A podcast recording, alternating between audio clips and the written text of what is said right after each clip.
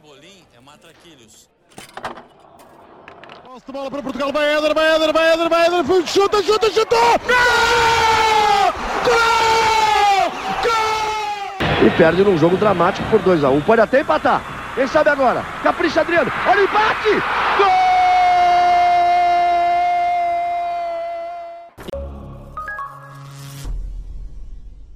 Viva! Sejam bem-vindos ao sexto fascículo desta coleção Europa América, programa diário do podcast Matraquilhos, que acompanha o Euro 2020 e a Copa América 2021. Olá, Rui. Olá, Fragoso. Hoje o programa vai um bocadinho mais tarde para o ar do que é suposto, pedimos desculpa por isso.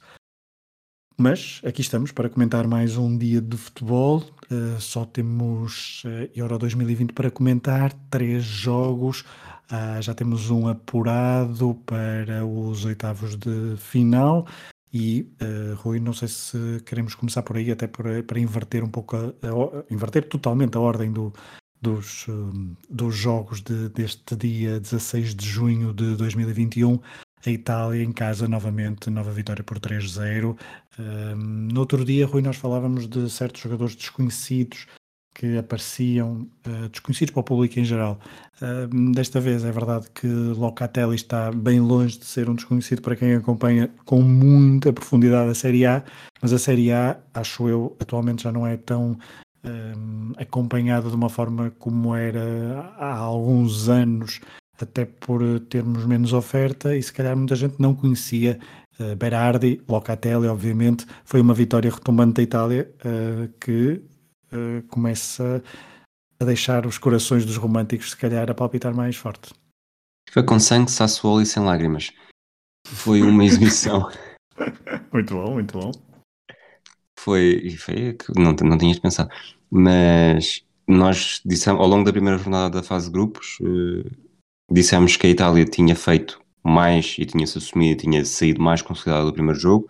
Falámos muito da, da divisão francesa, porque tem, impõe respeito, é campeão do mundo e fez um jogo, lá está, suficiente para ganhar a Alemanha e eu não achei que tenha sido genial. E agora começou a segunda jornada e mais uma vez a Itália uh, esteve esteve a construir em cima, portanto está cada, a fasquia está cada vez mais elevada com jogadores que, que não é só o Insigne, não é? Como nós, que eu também disse na, na sexta-feira, e está, está a assumir-se, e acho mesmo que está a assumir-se cada vez mais. Eu diria que só um, um, desastre, apesar disto depois tudo pode acontecer, é que não leva a Itália pelo menos às meias finais. Acho que é o. Neste momento, como a Itália está a jogar, qualquer coisa que não seja às meias finais, tendo em conta o. Acho que vai ganhar o grupo e depois o cruzamento que pode ter, é, será uma desilusão depois deste arranque tão retumbante, que é igual ao melhor arranque de sempre na qualquer seleção numa fase de grupos europeus, duas vitórias com, com uma diferença de golos de 6 uh, eh, positivos. Uh, a Itália vence os dois primeiros jogos em casa, tudo bem, uh, mas em 68, quando foi campeã europeia, só fez dois jogos, não conseguiu ganhar os dois, foi preciso uma moeda ao ar. Em 1980 chega na fase de grupos uma vitória, dois empates e depois perde o terceiro e quarto lugar. Portanto, esta é a terceira vez que a Itália está a jogar em casa e nunca tinha conseguido vencer dois jogos em casa. Portanto, esta Itália não é só por estar a jogar em casa, é uma Itália que provavelmente fez o melhor arranque, o arranque mais convincente, não apenas numérico, desde que eu me lembro de ver futebol com a Itália em fases finais, portanto, a partir de 1994. Sim, até principalmente aquela Itália de 2000 que faz uma final muito boa. A, verdade é que as meias finais são muito defensivas face a uma Holanda que teve todo o ascendente do jogo.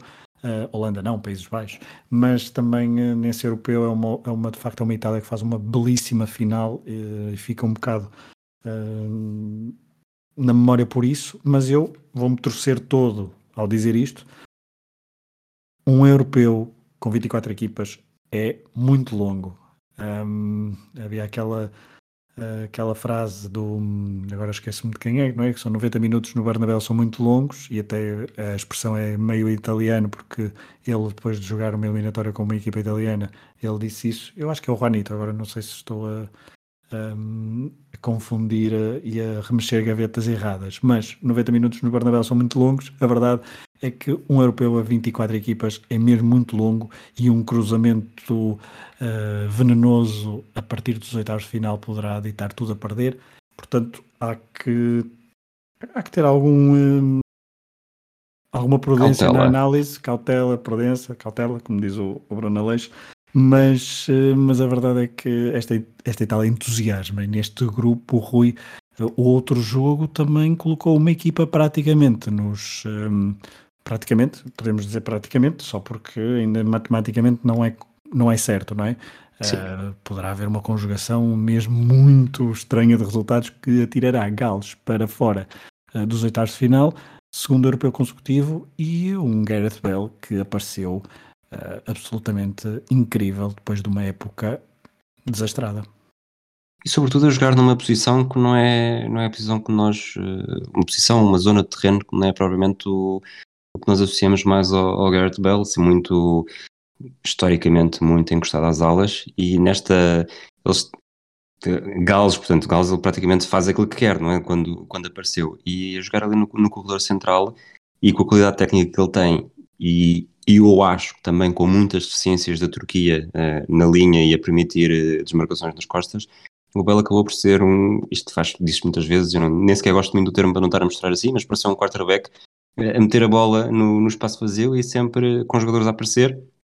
E a assistência para o, para o gol do Ramsey logo a fechar a primeira parte é, é genial. Depois falha o penalti. Quem nunca falhou que atira a primeira pedra. E, e, de, e mesmo nos descontos há aquela autoestrada junto à linha de fundo em que é mais um é mais um momento. O Belo esteve bem eh, Gales esteve melhor do que contra a Suíça mas esta Turquia eh, a tua Turquia está talvez seja de alguma forma a maior desilusão nestes eh, nestes primeiros dias. Claramente, veremos o que é que a segunda jornada de todos os grupos nos, nos dá, ahm, mas a verdade é que a Turquia é uma desilusão tremenda, está com um pé e meio fora do, do europeu, porque tem zero pontos e tem uma, um score de menos 5 negativos, mas só ainda por Gareth Bale dizer uma coisa, Gareth Bale é provavelmente dos, foi do- é dos últimos jogadores a ter aparecido daqueles que ainda me provocou uma, uma espécie de entusiasmo infantil e um, a, ver, a ver os jogos naquelas primeiras épocas do. O Inter Tottenham. Exatamente, é, é desse, desse período e depois também com, com quando estava André Vilas Boas ao serviço do Tottenham, em que nós estávamos a ver os jogos e queríamos sempre perceber, sabíamos que a qualquer momento ia haver um remate maluco de fora da área um, a dar golo, e isso aconteceu em alguns jogos. É verdade que houve uma transformação de Gareth Bale, percebe-se isso olhando para o jogo de hoje e foi de facto um jogaço de Gareth Bale que ajudou a colocar Gales então muito, muito, muito, muito perto dos oitavos de final. Ainda no primeiro jogo do dia, relativamente ao grupo B, a Rússia estava obrigada a ganhar a Finlândia. Um empate seria muito, muito ah, dourado, mas até ficou um bocadinho aquém e poderia ter arriscado um bocadinho mais e a Rússia conseguiu uma vitória importante por um zero, um belíssimo trabalho de Miranchuk. Ah, algum comentário, Rui? Aquele, a finalização do Bianchuk é aquilo não é um remate, aquilo é um, é um panenca de bola corrida porque ele, ele encosta, encosta o pé na bola e é praticamente, não, não sem ângulo, mas sem grande trajetória, a não ser daquela forma, e a bola faz um arco, não é um arco perfeito, mas é um arco delicioso, que, que assim que a bola entra na baliza, tu percebes, este foi um grande gol. Não sei se Miranchuk é frequentador do Bolshoi ou não, mas aquilo teve, teve ali um momento bastante, bastante artístico para, para esta Rússia que depois de um jogo inaugural muito, muito pálido, pelo menos eh, vai para a última jornada com fogo né, nesse embate eh, que oporá a Rússia à Dinamarca. Amanhã a Dinamarca sim volta à ação, esperemos com a cabeça mais limpa frente à Bélgica, num jogo onde jogará muito da sua continuidade neste Euro 2020. Uh, antes de irmos para as habituais rúbricas, queres uh, dar mais algum comentário, Rui? Nós estamos a gravar mais tarde e tu trouxeste a tua voz ao Oceano Pacífico.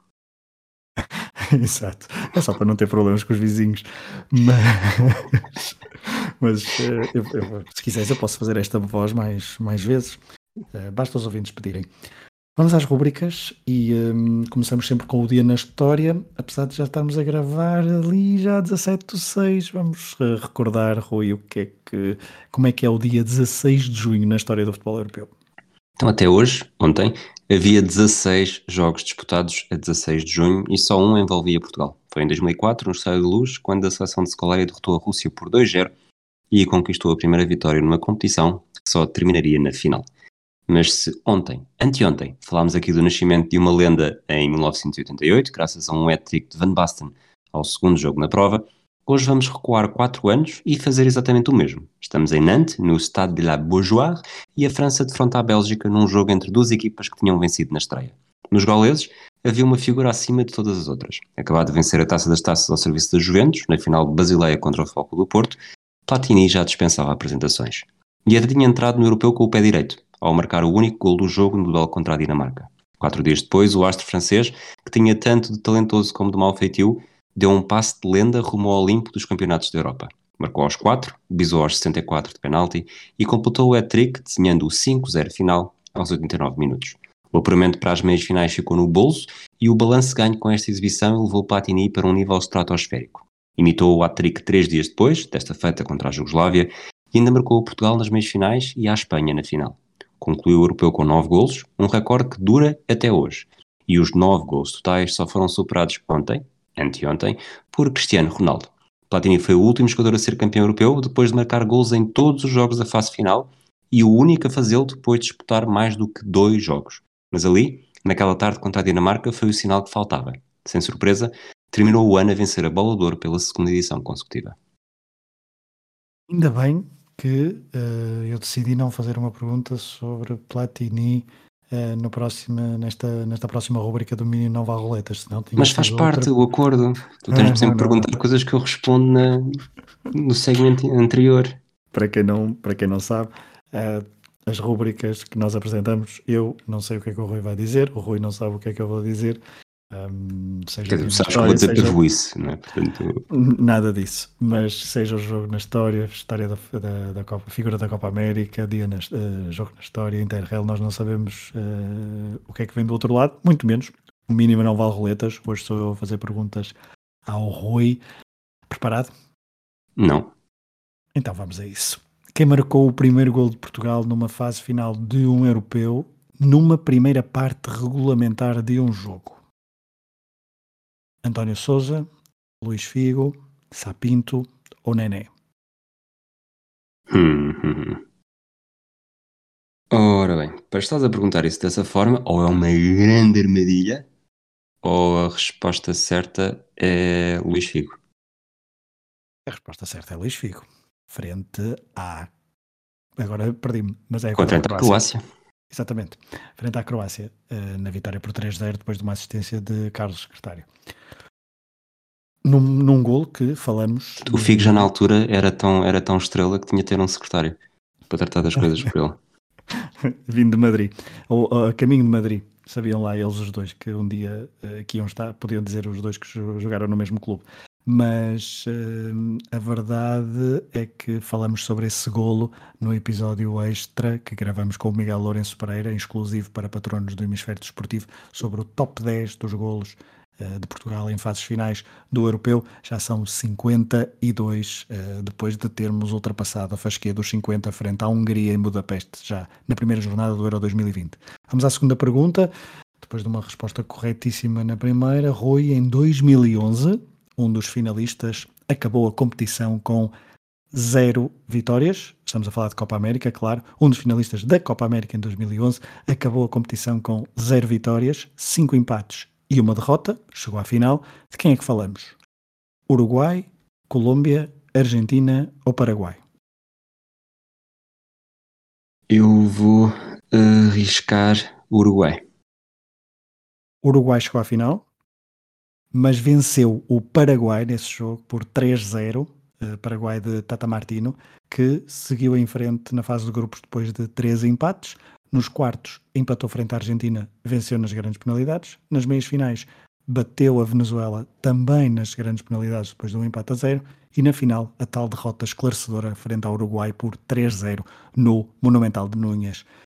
Terceira pergunta, Rui, contra qual destes adversários Carlos Secretário nunca jogou nenhum jogo numa fase final de um europeu. Alemanha, Roménia, República Checa ou Croácia? Alemanha, Roménia, República Checa ou Croácia? Croácia já sabemos que chegou. Ajudaste-me com essa. Exatamente. Sem saber é Portanto, Exato. Alemanha, República Checa ou. Qual é a outra? Roménia. Roménia. Ok. Então eu vou achar que não faz sentido nenhum ter jogado contra a Roménia porque a equipa estava a lutar pela vitória, e, mas pode ter havido uma lesão, mas diria que não. Há ter sido Abel Xavier e não mexeu aí. Portanto, estamos entre a Alemanha, que ia jogar foi no, no Euro 2000, quando foram todos utilizados. Não me lembro se ele foi convocado. Portanto, ou isso ou República Checa. Eu vou para. hum, Eu vou para. A República Checa. Resposta errada. O teu raciocínio está. é- Era o raciocínio mais lógico, mas isto tinha armadilha porque ele jogou frente à Roménia. A verdade é essa. É, uma- é algo que não, eh, não fica na memória. Foi o único jogo que fez no Euro 2000. Eh, poderia ser a Alemanha por ter jogado com, com os suplentes, mas nesse, nesse jogo o defesa direito foi Beto. Beto, pois. Pois, eu, eu sabia que é uma coisa que se associa muito o Beto por jogar ali junto com o Sérgio Conceição, mas a verdade é que ele jogou frente à Croácia, jogou frente à República Checa hum, e eh, jogou frente à Roménia, portanto a resposta certa seria Alemanha. Ele não jogou nesse jogo da Alemanha. Ok, pronto, tudo contra mim. E, e por falar em coisas contra mim, vamos para a ronda de palpites, não é? Contra ti, os palpites, porquê? Hoje fiquei em branco, não, não fiz um único ponto. Deixa lá, Mas- e eu quantos pontos fiz? Tu fizeste, tanto tu imitas-me, tu és o Pogachar, deixei-me na minha roda. Mas a Teresa Perdigão, o João Tiago Figueiredo e o Miguel Pereira acertaram no Finlândia-Rússia. O Tiago Gomes, um dos últimos patronos a entrar neste nosso concurso, acertou no Turquia-Gales. O Zé Maria Reis e o Miguel Pereira acertaram no Itália-Suíça. E o Rui Souza, o Rui Ribeiro, a Teresa Perdigão, o Bernardo Ramos, o Chico Norris e o João Manique, outro dos nossos patronos mais recentes, acertaram num gol do Imóvel. Portanto, neste momento, para ganhar o livro Sonhos dela Euro do Miguel Lourenço Pereira, temos com 7 pontos Miguel Lourenço Pereira.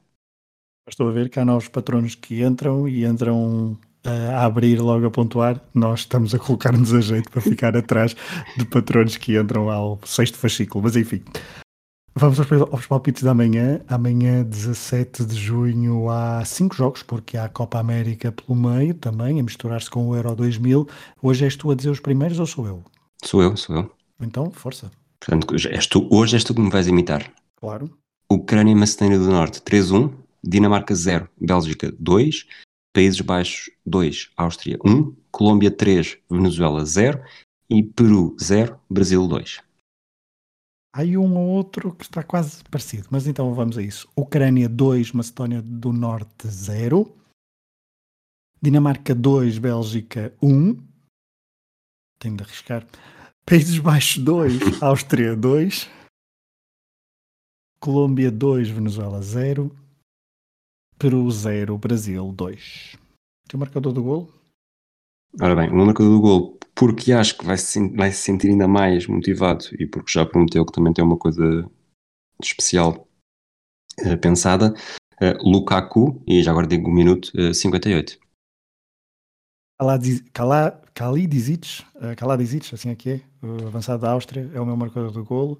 E hum, o minuto é o 8. Minuto 8, muito bem. Avançamos para o jogo na história. Recordar um jogo marcante entre duas seleções do europeu que se vão defrontar no dia seguinte. Temos aqui algumas ideias: eh, Ucrânia, Macedónia, Dinamarca, Bélgica, Países Baixos, Áustria. Vamos para onde, Fragoso? Vamos para um Bélgica-Dinamarca, ou Dinamarca-Bélgica, como quiserem, hum, porque se amanhã este jogo parece-me então uma boa desculpa para recuar até 19 de junho de 1984, em Estrasburgo, num jogo arbitrado por um ex-amigo do futebol português, Adolfo Procop. Jogava-se a terceira jornada da fase de grupos do Euro 84, mais precisamente do grupo 1.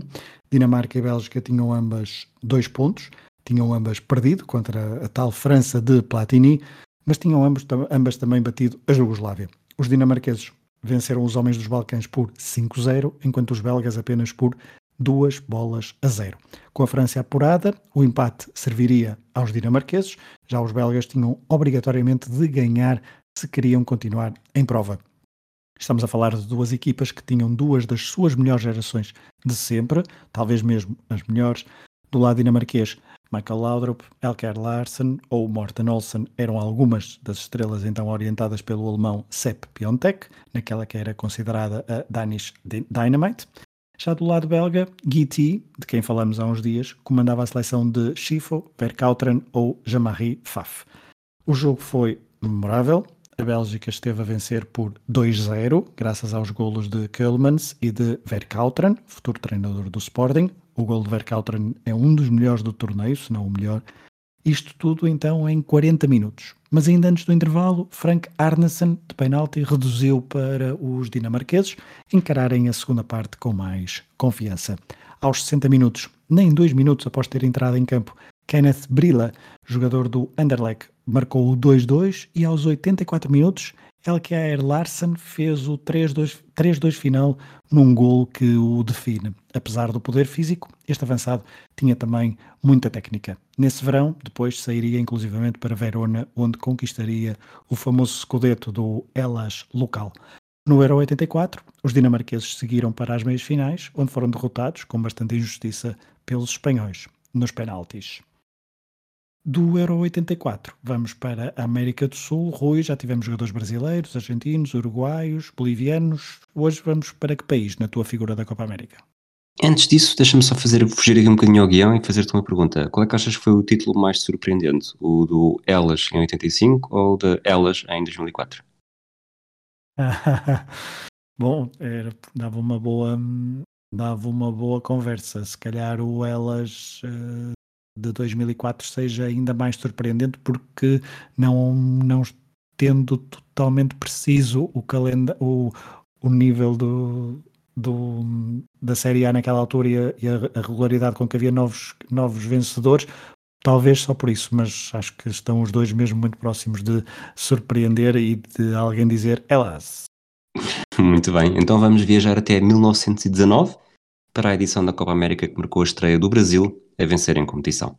Com Brasil, Argentina, Uruguai e Chile como participantes, a Canarinha tentava impor um travão ao domínio uruguaio e contou com um trunfo de ouro, Arthur Friedenreich. O avançado era filho de um alemão, neto de escravos e pai das balizas adversárias. Num país onde o futebol estava vedado a negros e mulatos, Arthur Friedenreich quebrou barreiras com o talento na ponta dos pés.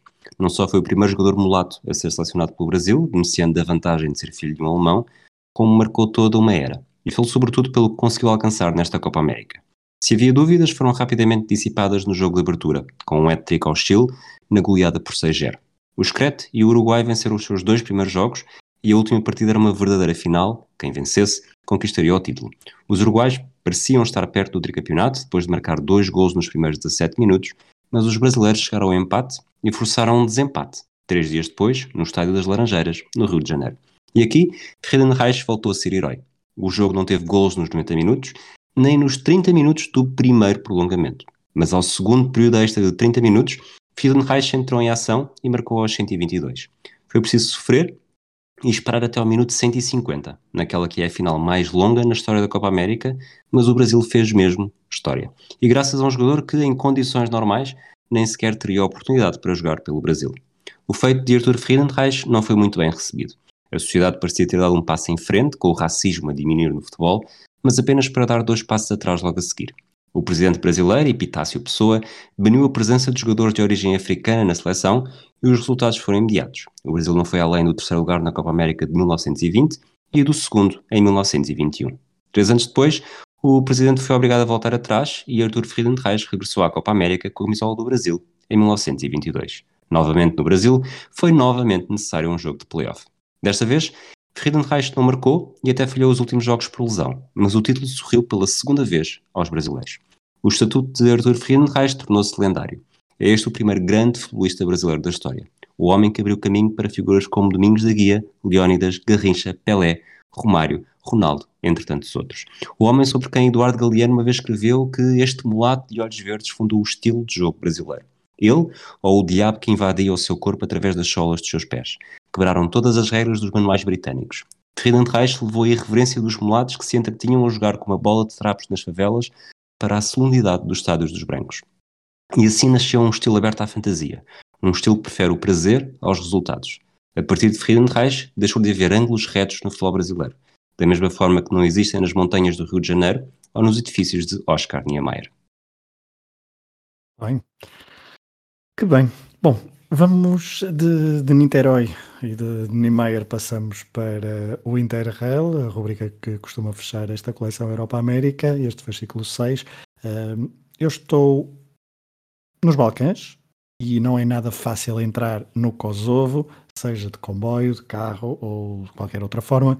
Estamos num país, uh, no país mais recente da Europa, que declarou unilateralmente a sua independência da Sérvia em 2008 e que não é reconhecido por muitos países, como Espanha, Rússia, Argentina, Brasil, China, México e tantos outros. A capital é Pristina, mas decido ir a Mitrovica, lê-se Mitrovica, não é? Uma cidade a norte da capital e onde reside o primeiro clube kosovar a jogar uma eliminatória da Liga dos Campeões. O KPF Trepcha, 89, campeão em, em 16-17, disputou então no verão de 2017 dois jogos frente ao Gilif Vikingur das Ilhas Feroé. Perdeu os dois jogos, 6-2 foi o acumulado, mas fez história, aproveitando o facto da UEFA e a FIFA terem finalmente decidido incorporar a Federação Kosovar do Futebol uh, no seu seio, que nem esteve assim tão longe um, de um lugar no Euro 2020, esta seleção kosovar. Mas foquemos-nos em Mitrovica, uma cidade muito importante no século XX, graças às suas famosas minas, responsáveis por 75%, mais coisa menos coisa, do PIB da região kosovar. Porém, com o eclodir da guerra, graças às tensões nacionalistas nos Balcãs, Kosovo foi palco de confrontos entre albano-kosovares e kosovares de origem sérvia, o futebol em Mitrovica não conseguiu escapar. O FK Trepcha 89 foi fundado em 1989 por um grupo de adeptos albano-kosovares dissidentes do antigo clube FK Trepcha, com o pretexto um, de que os sérvios estavam a tentar dominar o clube. Mais tarde, em 1999, por altura dos bombardeamentos da NATO, o FK Trepcha dividiu-se em dois, a norte da cidade ficou com os adeptos e responsáveis sérvios. A sul, com o mesmo nome, o clube passou a ter um domínio albano-kosovar. Eu disse com o mesmo nome? Mentira. Escreve-se praticamente da mesma forma, Trepcha, T-R-E-P-C-A, mas a forma como se pronuncia varia se se é albanês ou sérvio. Ficam por aqui e se quiserem estudem, vão à net, à bibliografia para tentar explicar melhor isto do que eu sei fazer. E é por isso que nos dias de hoje a cidade de Mitrovica tem dois clubes a disputar o campeonato kosovar, um deles o KPF Trepcha 89, o tal que marcou a estreia de clubes do país na Liga dos Campeões, e o velhinho FK Trepcha, que joga nas divisões inferiores do Campeonato Sérvio, um clube que em 1978 esteve perto de vencer um troféu no futebol jugoslavo, pois chegou à final da Taça da Jugoslávia, onde perdeu frente ao Rijeka, da Croácia. Mitrovica, portanto, é uma cidade ainda hoje patrulhada pelos carabinieri italianos, dividida pelo rio Ibar, cheia de tensões nacionalistas e onde até um clube de futebol joga em campeonato de um país que não reconhece a independência do Kosovo. É complicado? Claro. Ou não estivéssemos nós nos Balcãs. Nem mais. E assim terminamos o fascículo número 6 da coleção Europa América. Esperemos que tenham gostado. Amanhã, novo episódio para falar sobre as incidências do Euro 2020, mas também da Copa América 2021. Um abraço a todos e até a próxima. Um abraço. Pimbolim é matraquilhos. Posse de bola para Portugal, vai Éder, vai Éder, vai Éder, vai Éder, chuta, chuta, chuta! Gol! Gol! E perde num jogo dramático por 2 a 1 um. Pode até empatar. Quem sabe agora? Capricha Adriano. Olha o empate!